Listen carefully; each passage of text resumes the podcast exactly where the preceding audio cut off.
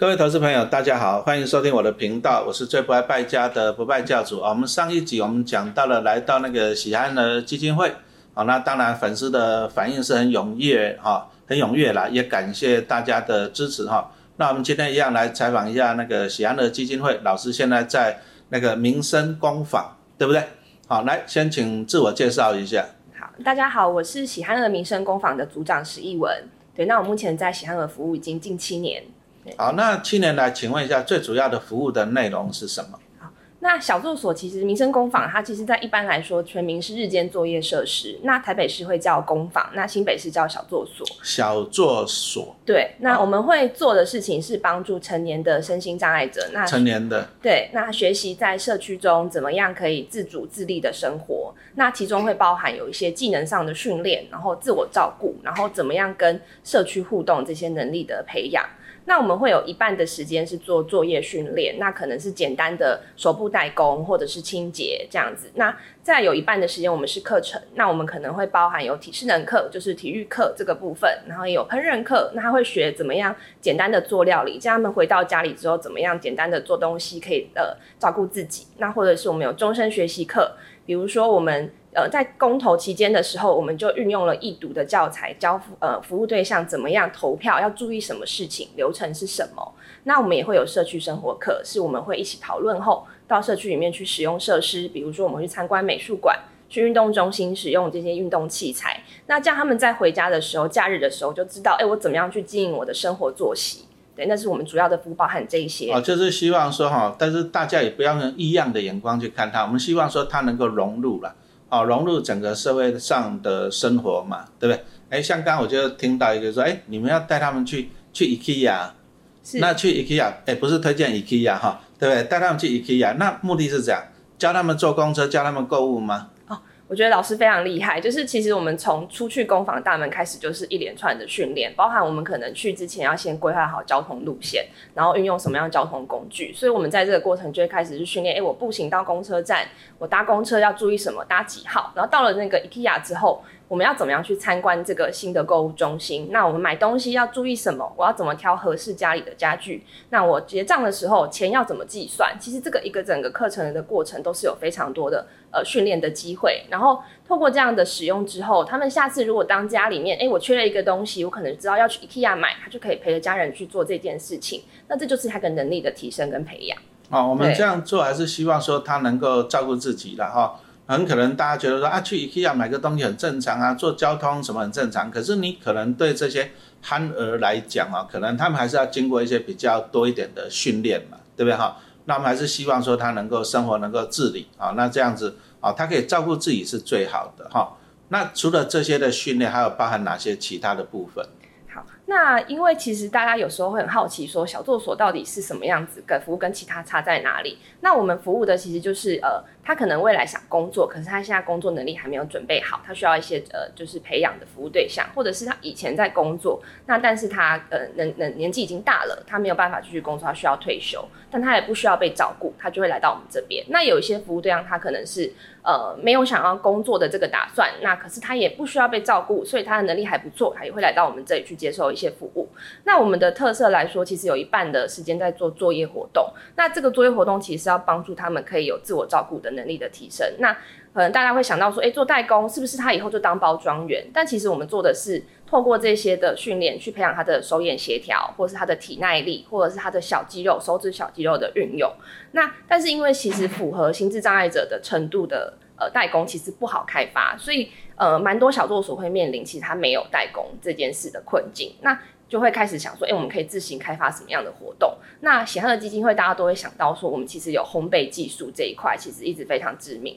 那我们小作所就跟我们的工厂合作，我们去学怎么样做饼干。那我们有一项作业活动比较特别，叫做饼干教室。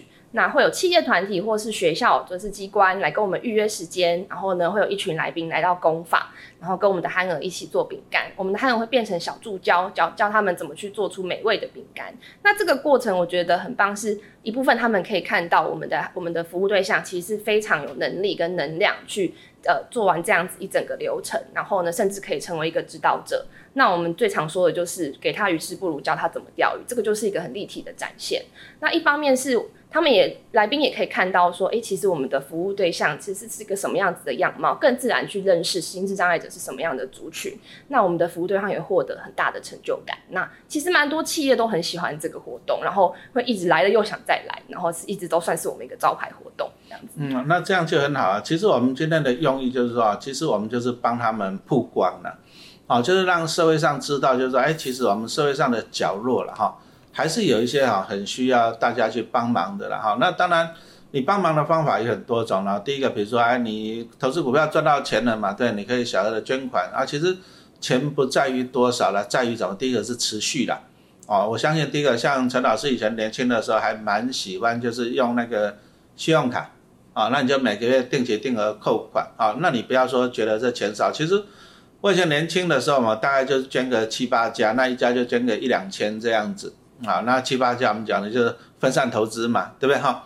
那在每个月去扣款，每个月扣款就是我们讲到的，你要长期的定期定额去做。啊，那其实这些小钱哦，大家小钱累积起来，其实对他们来讲都是一个很大的帮助了哈。所以陈老师是建议大家就是说，啊，你也可以啊，比如说你每个月薪水是多少，你就拨个几趴出来。好，那这些汇款的资料、信用卡怎么样捐款的资料呢？这个哈。我们都会在留言处放上他们的一些官网，官网都有一些资料嘛，对不对哈？这个真的也是希望大家能够支持的。那陈老师支持的原因，刚刚讲到真的是很简单了，我们就是希望说让他能够养活自己，啊，那当然这边啊工坊这边就是培养他们一些专业的能力嘛，对不对？可以做面包，可以养活自己，啊啊，但是呢，你东西要卖得出去，啊啊，不然他们做的很辛苦，东西卖不出去，所以我们今天来帮他们曝光。啊，那曝光以后呢，哎，让大家来了解说，其实其实他们做的商品啊，绝对不会比别人差了，啊，绝对不会比别人差，好啊，但是呢，反正你既然你要买喜饼啊，你既然你要送礼嘛，对不对？那你去买那种高大上包、高大上啊，包装很漂亮的，哎，你还不如来做公益啊，那给大家的感受又不一样。好，所以说这个要真的要跟大家推广一下。那如果说今天哎大家的支持，那这些憨儿他可以帮助自己养活自己，那其实也是减轻了很多的社会问题的。好，那这个对大家都还有一个好处。哎，那还有没有要补充的？哦，那这里可以跟老师分享一个我们就是服务上的小故事，我觉得是还蛮深刻。那因为其实我们主要服务是心智障碍者，其中有一个族群是自闭症者。那他们的特质上，其实他们对于呃他的生活作息要非常的规律，然后变动对他们来说其实是辛苦的。那我们就是最近有接到一个服务对象，其实他过去在学校里的时候，因为学校的环境，老师以前应该有经验，就是人非常多，老师非常多，学生非常多。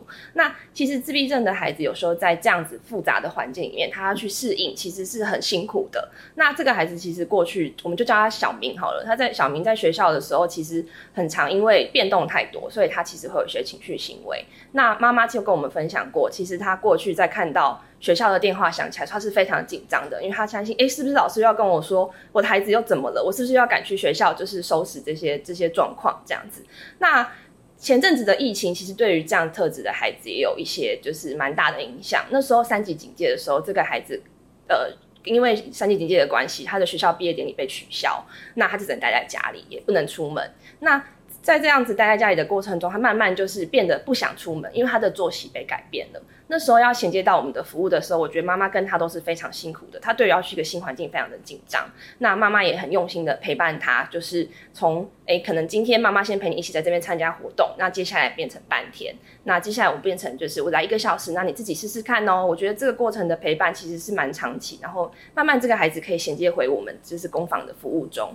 那透过稳定的支持，那因为我们的人员其实也没有很多，那就是。这样子稳定的环境下，慢慢的，他其实现在又可以就是正常的参与，就是团体作息，然后甚至我因为我们有奖励金，他会有许下一个心愿，是我赚到工坊的奖励金之后，我想请家人吃饭。他从一个退缩的服务对象，重新又变回一个是可以给予的这样子的角色。那家长也跟我们分享一个真的非常感人，他说。就是老师，我现在看到你们的电话打来的时候，我不会再那么紧张了，因为我知道你们打来可能是告诉我说，哎，他今天其实有哪一些的进步，我也觉得非常的有就是成就感跟开心。我的孩子现在是可以，就是是一个有笑容的孩子。对，那这是对我们来说是一个还蛮深刻的故事，这样。哦，那这里我比较好奇，要请教一下，就是说，因为像你们都是常常跟他们，哎，每天接触在一起嘛，对不对？可是像一般我们一般的人哈，我们一般讲真的可能很少碰到这些比较特殊的朋友嘛，对，喜欢的这些，哎，那我们如果是一般人，哎，碰到了，比如说我去跟他买东西呀，或者是看到他了，哎，在捷运上，在公车上，哎，我们要跟他怎么样的相处啊？好，第一个就是说，能当然你不能说他觉得他很讨厌嘛，对，那当然有些，哎，搞不好他做捷运他就不自由的、不自主的抖动，会发出一些声音嘛，对不对？那我们一。般人哈，因为我们对这些还是不是很了解，嗯，哦，我们要怎么样去了解他，怎么跟他们相处，可不可以帮我们讲一下？呃，我觉得第一个可以先用观察，就是了解这个呃这个服务对象，可能说是这个这个孩子目前他大概是什么状态。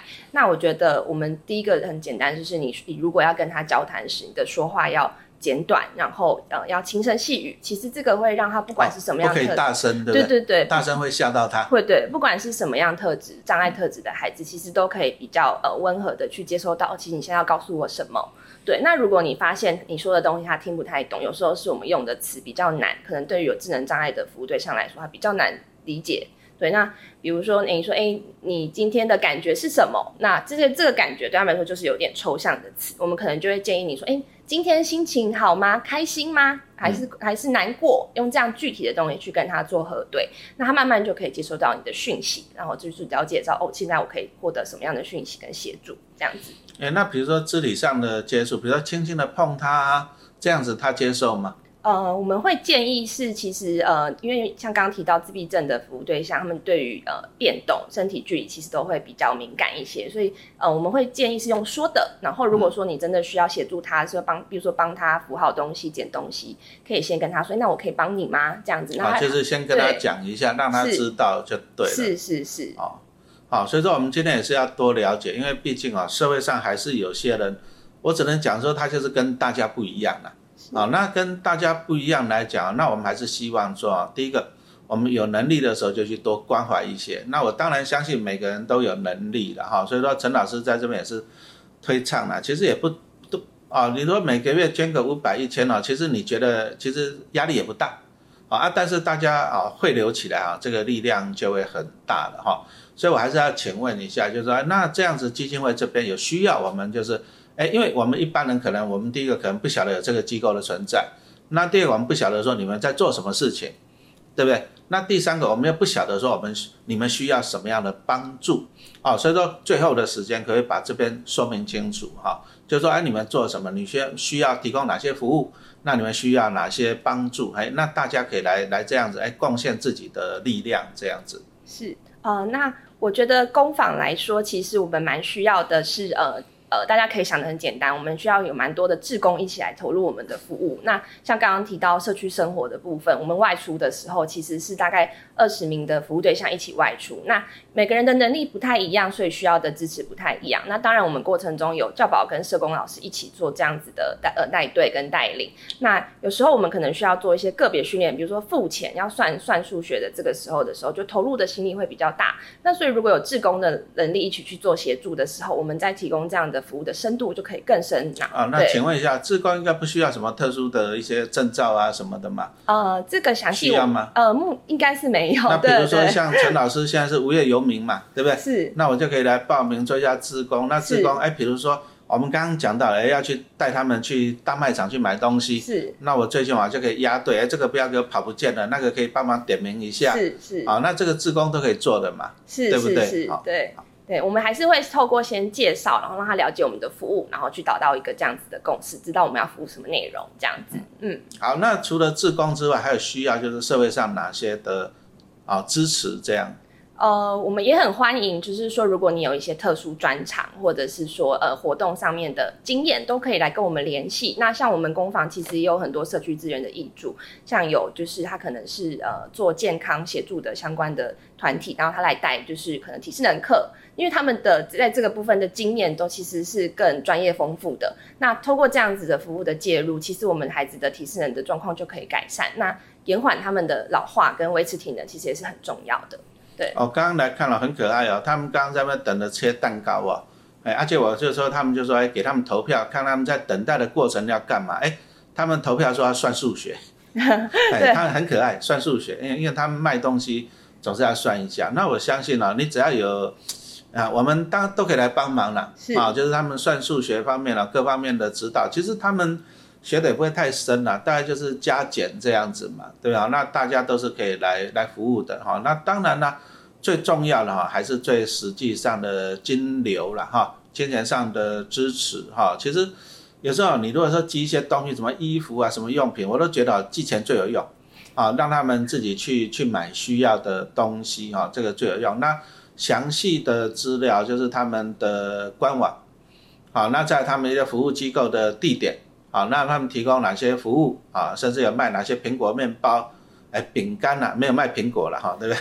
好，这些东西呢，我们网站我们就放在下面留言处哈，给大家分享。好，那我们今天很感谢大家的收听，好，谢谢大家，谢谢。